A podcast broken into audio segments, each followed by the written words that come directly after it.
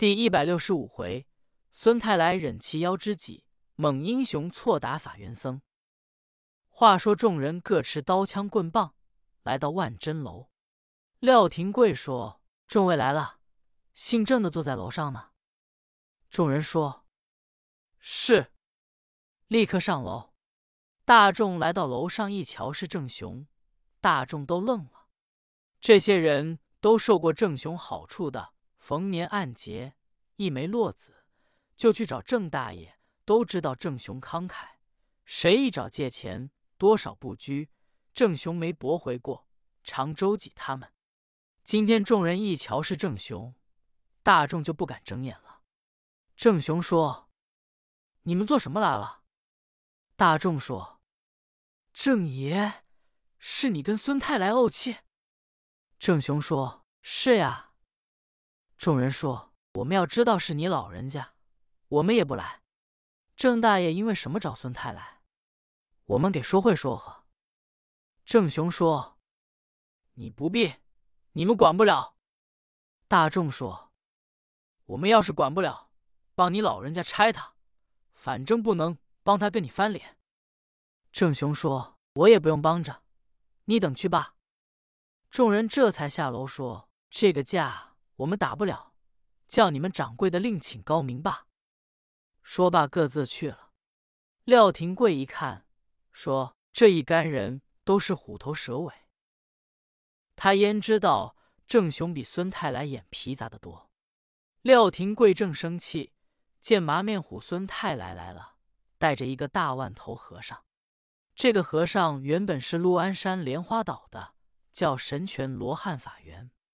他到临安来逛，常在万真楼吃饭。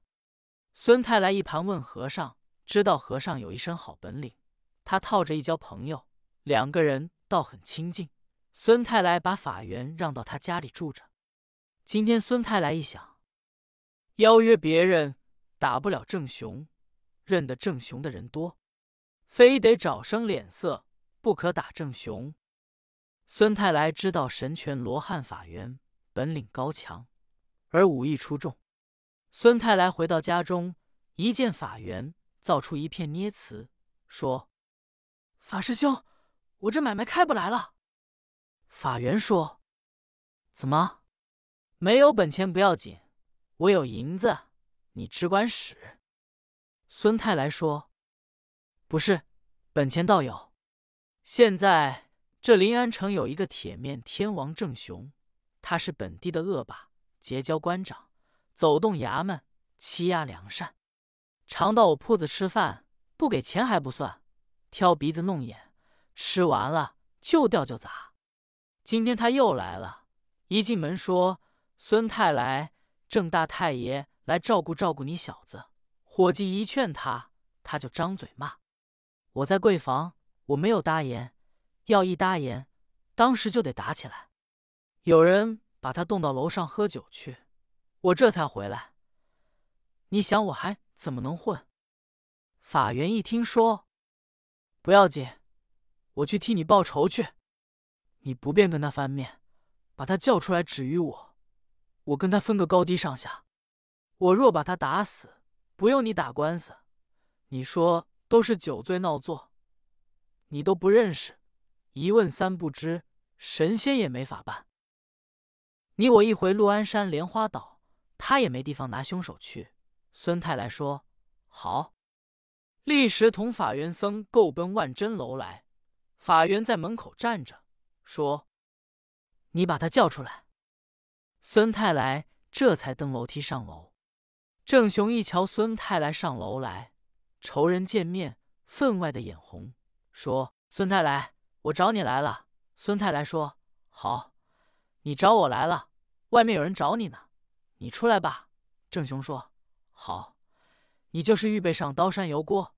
我姓郑的，既要来找你，我就敢试试。”说着话，郑雄下了楼，立刻来到外面一看，站着一个大秃头和尚，身高九尺，膀宽三庭，披散着发，给打着一道金箍，身穿蓝缎色的僧衣，青缎子护领相衬，白袜青僧鞋，面如蓝靛。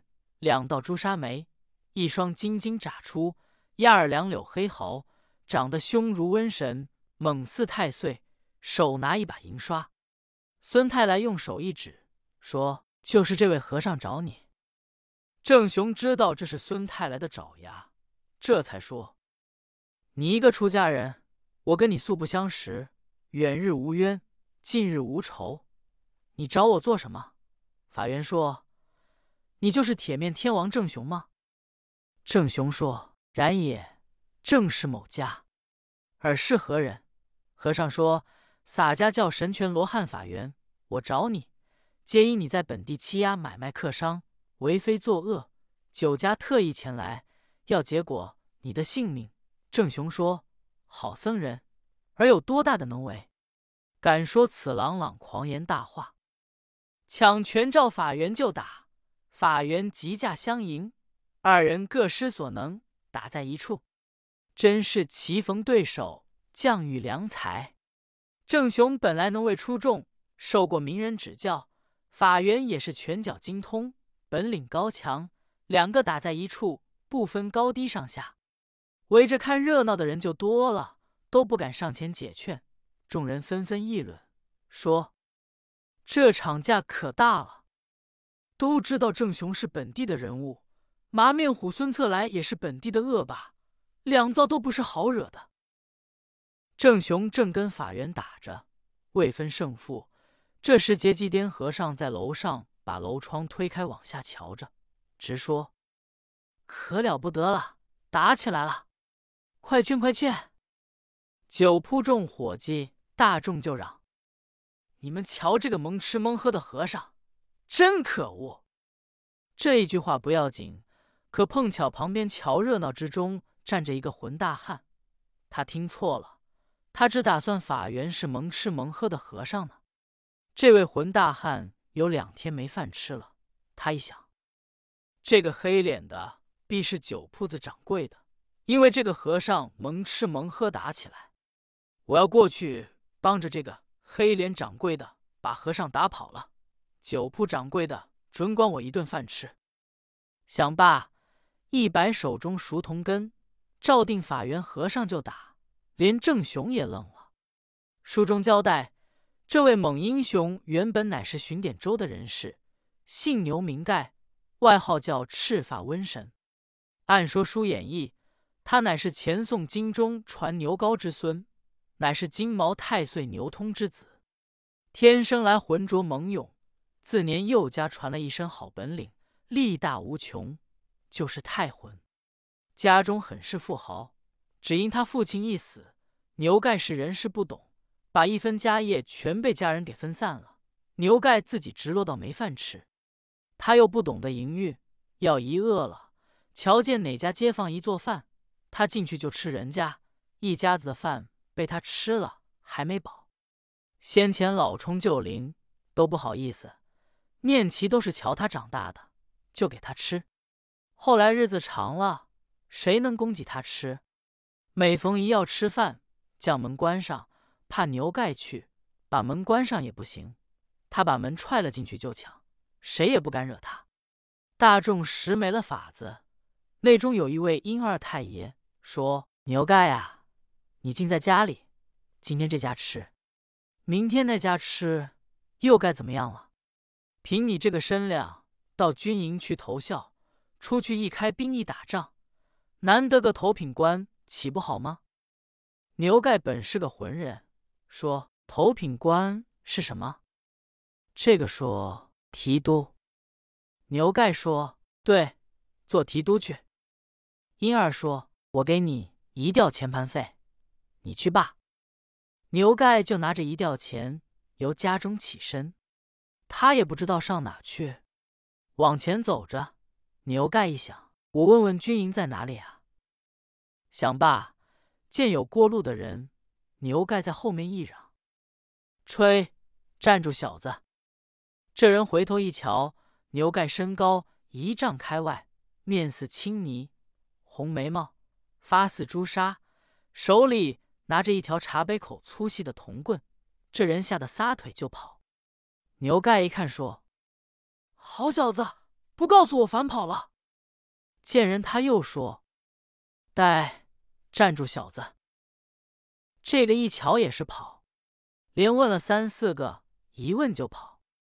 牛盖想出一个主意，瞧见有过路人，他过去一把，把那人脖子一招。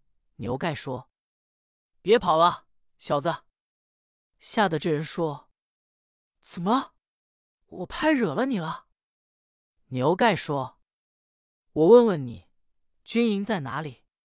我们街坊说了，凭我这个身权这个样子，绩效到军营去，一开兵打仗，我就做提督。”这人说：“你撒开我，我告你。”牛盖说：“你可别跑。”这人说：“不跑。”牛盖这才撤开。这人知道他是责人。说：“你如要投军，上京都去。那个地方，天子脚底下，求名在朝，求利于世。你要做官上那去吧。”牛盖说：“京都在哪里？”这人说：“在临安。你往北走吧。”牛盖也还是不明白，瞧见有店，就往店进去就吃。第二天吃完了就走。店里一要钱，牛盖说。老爷没钱，等做了官给钱吧。说完话，撒腿就跑，人家又追不上。他糊里糊涂，也不知道东西南北。这天真来到临安了，牛盖又一见人，上哪投军营？有人说：“你上衙门投军营去吧。”牛盖来到钱塘县衙门，一瞧，门口有许多当差的，那里坐着。牛盖说：“投军营来了。”内中有一位老者，就问他找谁。牛盖说：“我们街坊说的，就凭我这身量，投到军营，出兵打仗，准做得了官。”老者一瞧，就知道他是浑人。老者说：“你来投军，现在没军务，你要找个保人保你，我给你在军营挑分差事，吃一分粮，成全成全你。”牛盖说：“我找保人去。”老者说：“对了。”牛盖转身就走，碰见过路人，他也不认识，他就说：“呆，你别走，你给我当保人。”这人说：“什么事？我给你做保人。”牛盖说：“营里挑分差，吃分粮，成全成全我，你给我当保人。”这人说：“我不认识你啊。”牛盖说。就算你认识我爸，那人说：“不行。”牛盖说：“不行，我再找去。”自己找来找去，来到钱塘关，瞧见郑雄跟法源打在一处，伙计一喊：“蒙吃豪喝的和尚来了！”牛盖错听了，他只当是法源蒙吃蒙喝，郑雄是酒铺掌柜的。牛盖一百熟铜根，奔赴上前。照定和尚就打，不知法缘性命如何，且看下回分解。